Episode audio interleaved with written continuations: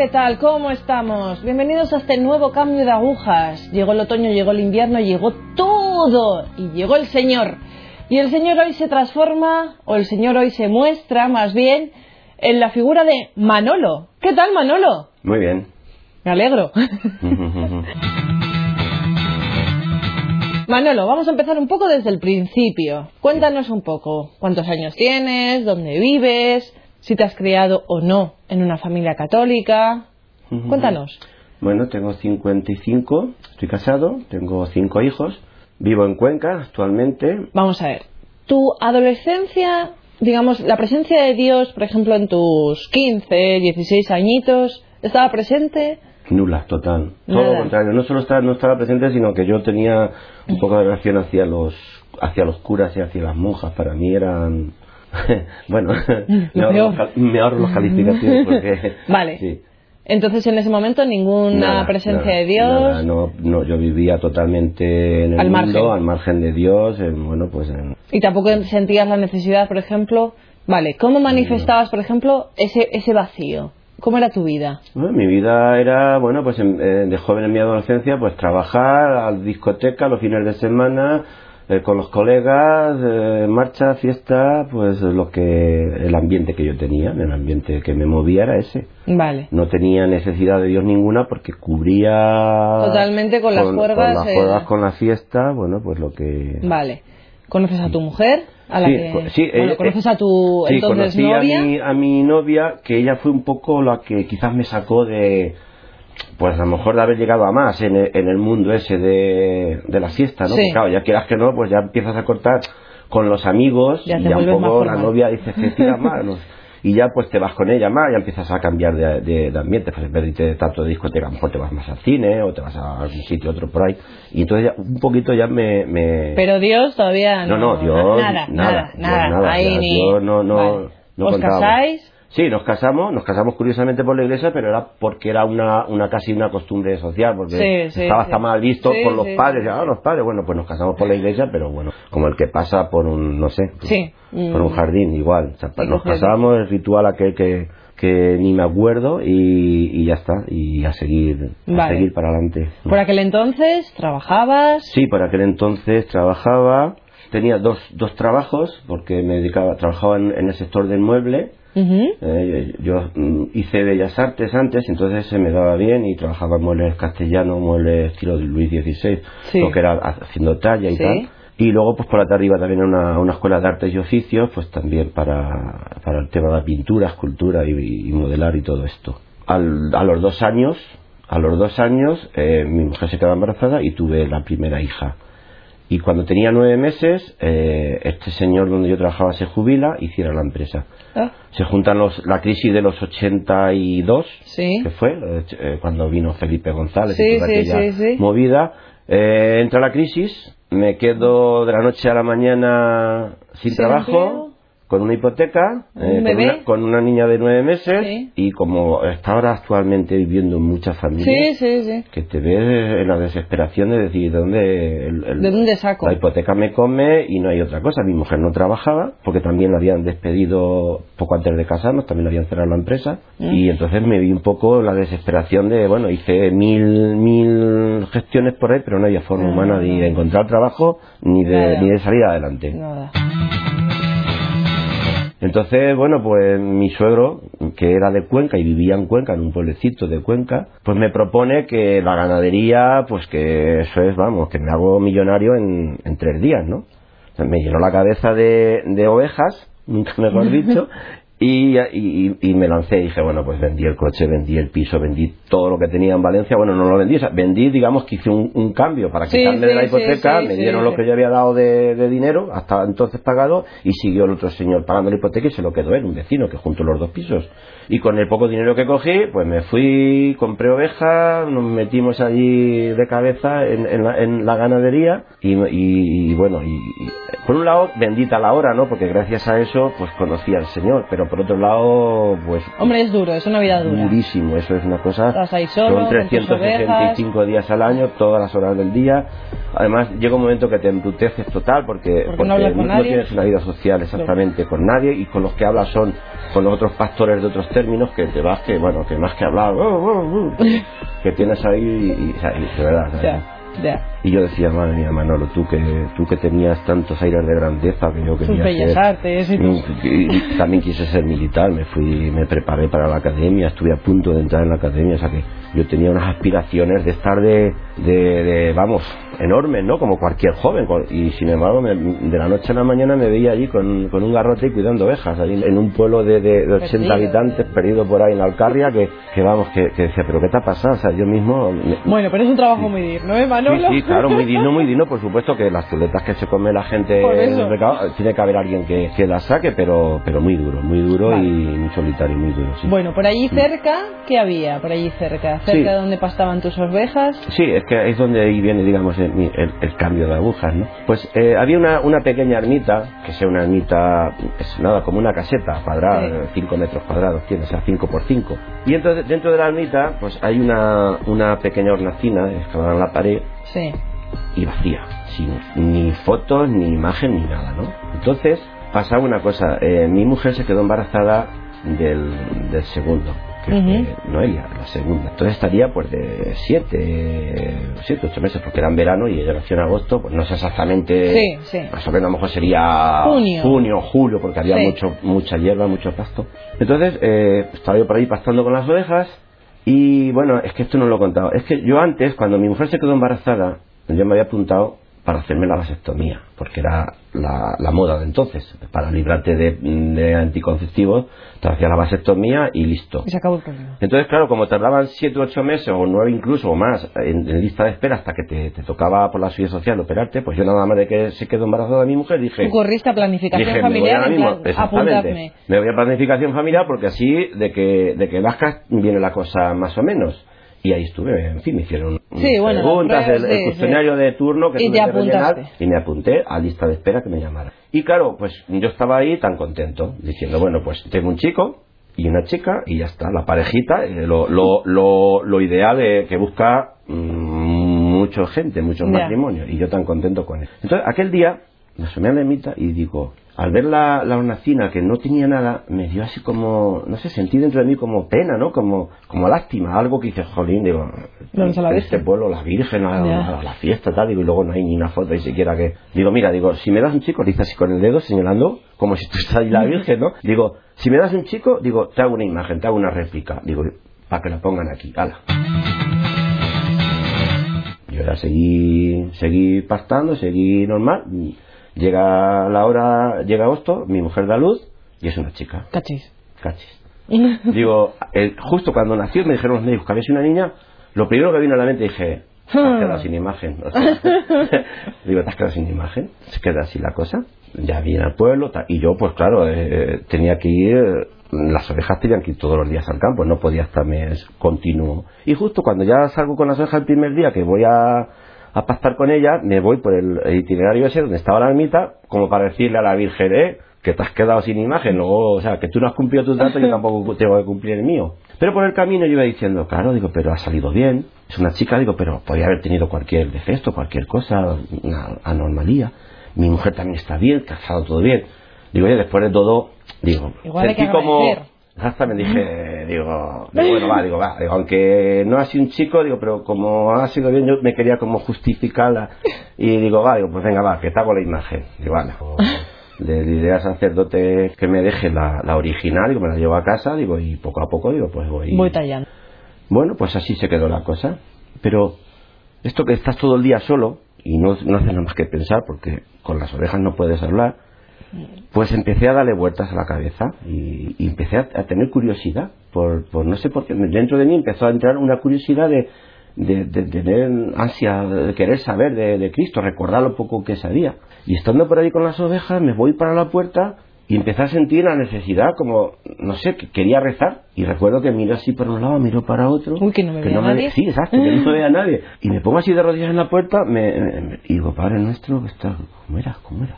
Santa María, ruega... No, me dio una tristeza, dije, Dios mío, digo, pero si, si no sé rezar. Y yo tenía necesidad de rezar y no sabía, digo, pero estaba yo ahí muy, muy confuso, ¿no? Dudoso, digo, pues, ¿qué pasa aquí? Pero tenía, no sé, Necesidad de hablar con la Virgen. Allí, allí en aquel rodar, Sí. en aquel, en aquella ermita, yo no vi a la Virgen, yo no voy a decir que ahí vino, se me, se, se me apareció la Virgen. Pero sí había un, como esto que dice en el Evangelio, el Señor que bien se está aquí, ¿no? O sea, vamos a construir Tú estabas a gustito, En el tenías ahí como Evangelio de- calorcito, decías. "Ay, qué bien". Yo sentía, sentía una cosa diferente. En la- allí en la puerta de la ermita sentía como, como que Te se sentías acogido, te De- sentías- De, de hecho, de hecho recuerdo que estuve varios días que cuando encerraba las ovejas en el corral y me iba para el pueblo, en vez de irme por el camino, me desviaba y pasaba por ahí por la mitad, me santiguaba y, y quería estar ahí un ratillo porque era como ir a un sitio caliente, ¿no? Como si tienes Sí, frío y buscas el calor. abrazaba. Eh, yo notaba eso y, y- y yo me estaba volviendo loco y se lo contaba a mi mujer, digo, a mi mujer, digo, mira, me, me pasa esto, digo, y ella decía, digo, muchacho, tú, tú estás solo, todo el día por ahí con las orejas, con el solitrón que hace en verano, y se te está secando la cabeza, o sea, tú te... Está fatal. te a ti te ha dado un, un, un yuyu por ahí y te... Yo digo, que no, que no, que es que yo, yo tengo que ir a hablar con el cura, tengo que contárselo lo que me está pasando, a ver que me diga él, qué tal. Y así fue. También hay otra, otra, otra curiosidad, que justo entonces cambiaron de sacerdote. El, el señor mayor que había se fue, sacerdote mayor, y vino uno joven, recién ordenado. Además, uno de estos, como digo yo, pura sangre, ¿no? Era religioso, era de la orden de- del Padre Alba, de Misioneros del Cristo Rey de Barcelona. No sé si Mm. hay muchos por Cuenca por allí. Y claro, este sacerdote pues lle- llegó nuevo al pueblo pues con ganas de, claro, de, de trabajar por el, por, el, por el Señor. Y justo fue una, una, fueron la providencia, porque yo lo fui a presentarme a él, primero para que bautizara a Noelia, que acababa de nacer. Segundo, para decirle que me tenía que dejar la imagen para hacer una, una réplica. Y ya tuve que contarle por qué quería hacerle una réplica. Y el hombre se quedó sorprendido. Dice, ah, pero eh, claro, él tenía el concepto de mí que yo era el pastor del pueblo. Dice, el pastor y tú. Digo, sí, bueno, es que algo sé y tal. Hacer, digo, pero vamos, yo voy a hacer una imagen. Digo, si te gusta, se puede ir. Si no, digo, vamos, digo, yo intentaré que salga bien, claro. No iba a entrar tampoco en detalles con él. Total, que me dejó la imagen y yo, pues poco a poco ya empecé por la Tú te llevaste la. Virgen a casa. Sí, me llevé la, la Virgen a casa y, la tu- y, la- y yo la tuve allí. eh, Recuerdo que tenía unas conversaciones con ella allí en, mi- en una pequeña habitación en la cámara. Pues allí tiré un tallercete y yo hacía allí poco a poco, iba con ella, ¿no? Pues gurias y tal, bueno.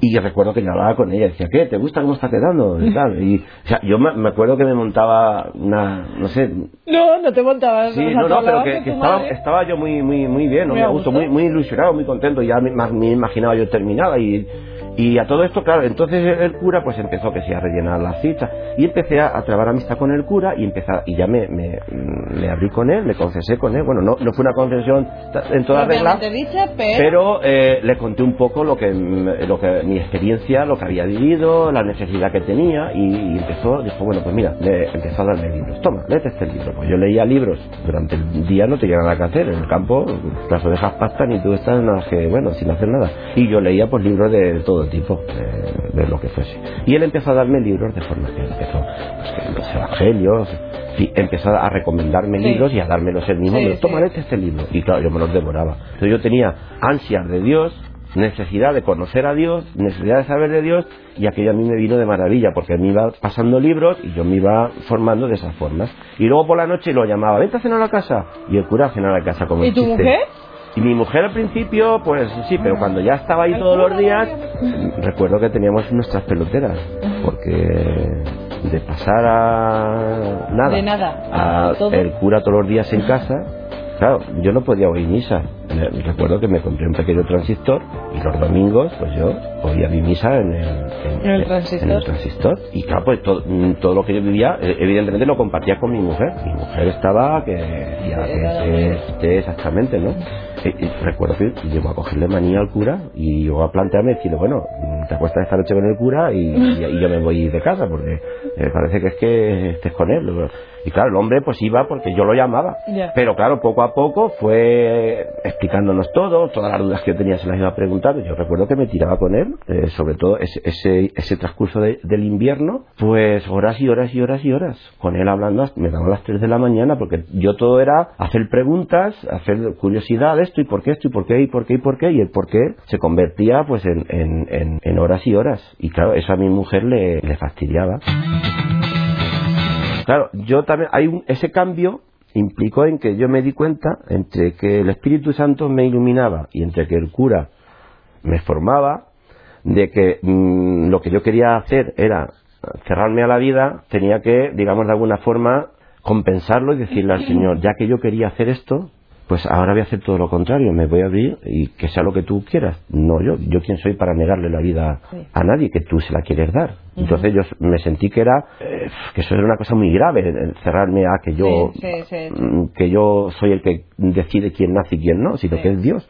Y entonces dije, bueno señor, eh, tú verás, aquí está, aquí estoy, pero mm, mi mujer es la parte contratante. Es la parte que tiene que traerlos también. Entonces o la conviertes a ella o o me quitas a mí la fe que me has dado, porque llegó un momento que, hubo sus ciertas peloteras entre el matrimonio, porque en el tema de la sexualidad, pues ahí viene un problema, cuando uno quiere tener hijos y cuando el otro dice que, que no. Eso es un infierno. Entonces, claro, yo llegó un momento que dije, bueno, señor, o conviertes a ella o me quitas la fe a mí, porque así no podemos seguir, porque eso era un, era un sin vivir, exactamente. Y bueno, pues lo voy a resumir, pues como el señor no hace nada a medias, pues también ella poco a poco se dio cuenta de que efectivamente, claro, se dio cuenta por la ayuda, porque a mí me aconsejaba el sacerdote. Entonces yo pasé de ser una persona. Bueno, a todo esto, cuando a poco tiempo, en marzo así, el ganado lo quité, porque mm, no podía. O sea, yo mi vida con las ovejas y mi vida con Dios con Dios era incompatible porque ni podía ir a la misa ni podía estar. Entonces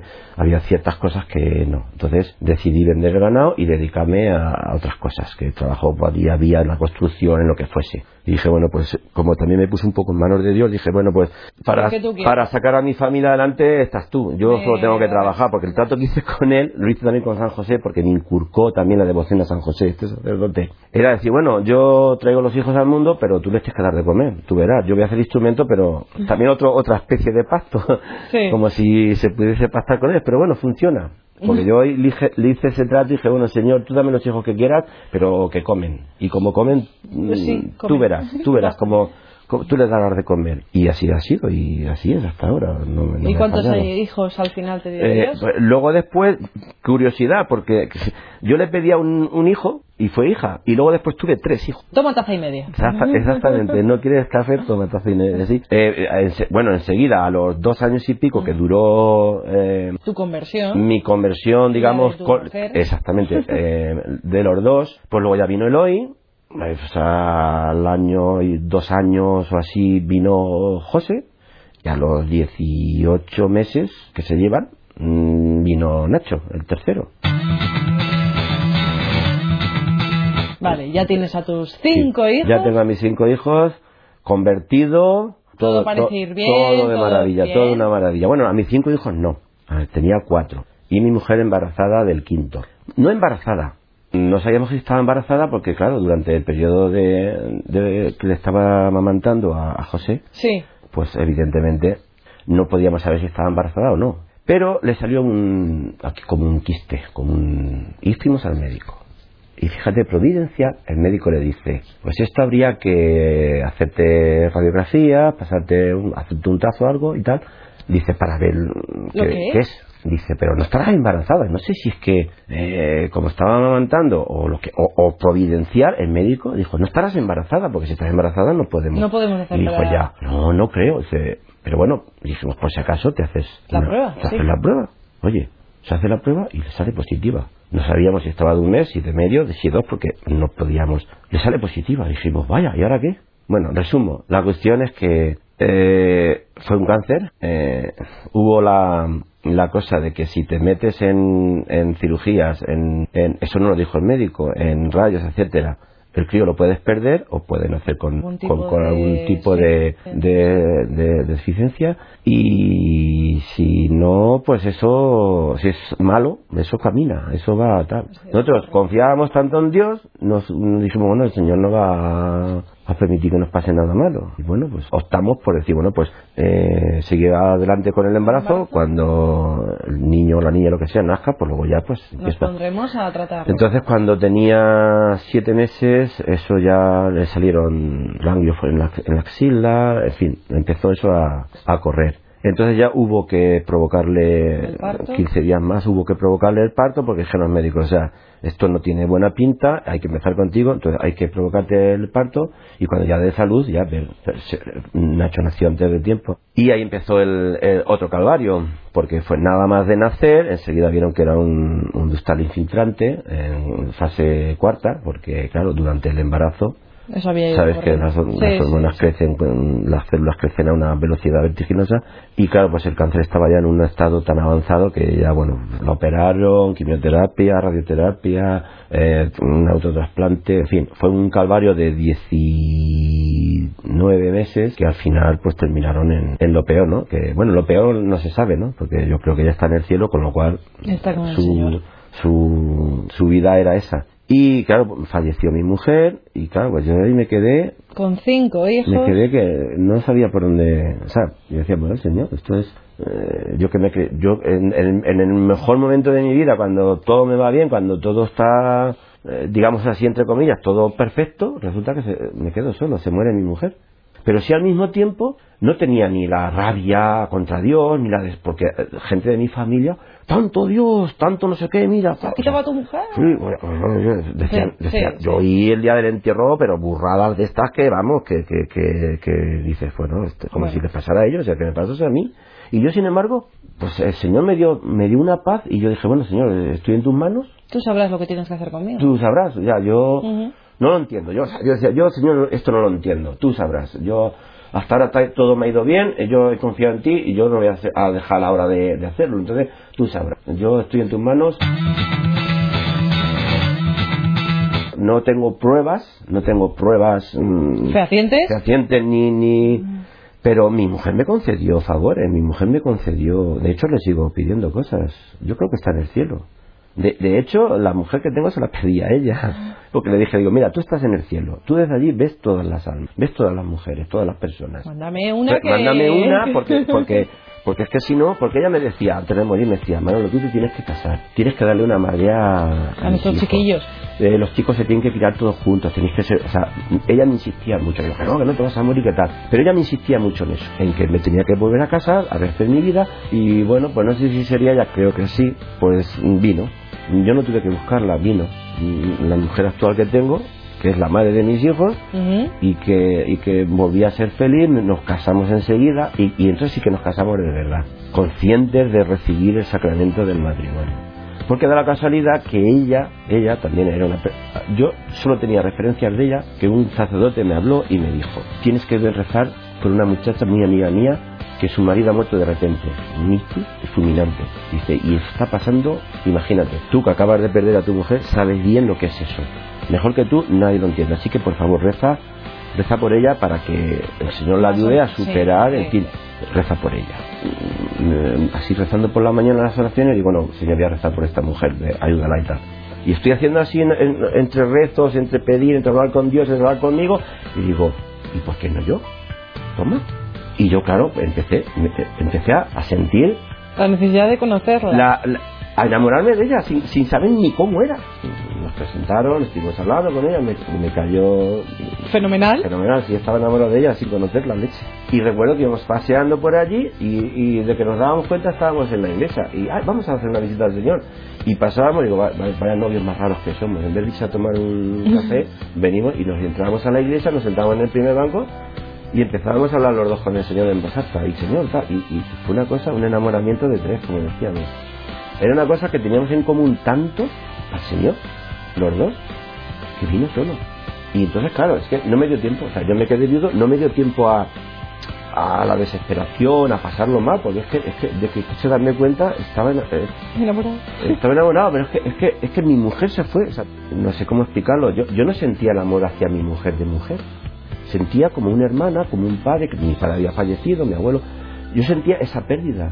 Porque claro, yo no puedo enamorarme de una mujer estando enamorado de la mía. No, no, es, no, pero es que curioso, a mi mujer actual le pasaba lo mismo también su- con, con lo de su con su marido. marido. Claro, es- yo creo que eso lo hizo el Señor de esa forma, nos liberó a los dos para que así pudiésemos los dos Estar juntos. estar juntos y volver a enamorarnos con un amor hasta hoy. Estamos ya un año más que con el, con el matrimonio anterior. Y gracias a Dios pues bueno pues no digamos que también tenemos nuestras bueno como en todos. como todos no porque estos ya seríamos vamos. entonces ya vamos pero bueno pero pero evide- evidentemente nos une nos une pues eso nos El une Señor. el Señor. Y y bueno pues feliz y contento ahí estamos ahí estamos. Amigos, hemos llegado al final del programa hoy. Es un testimonio de Dios, es un testimonio de, de cómo Dios ha cambiado la vida de Manolo y cómo Dios puede cambiar la vida de los que nos estáis viendo y de los que nos estáis escuchando. Tened confianza, en el Señor, que al final, ahí está, ahí está nuestro cambio de agujas. Gracias, gracias Manolo. Gracias. gracias.